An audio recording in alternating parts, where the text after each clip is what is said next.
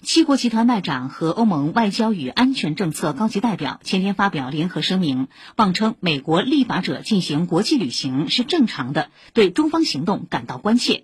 对此，外交部发言人华春莹昨天回应：七国集团外长的这份声明呢，让人有时空错乱的感觉。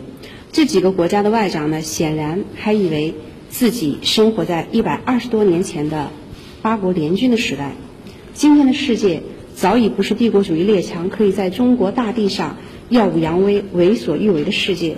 今天的中国也不是一百多年前任人欺负、任人宰割的旧中国。他们的列强梦应该醒醒了。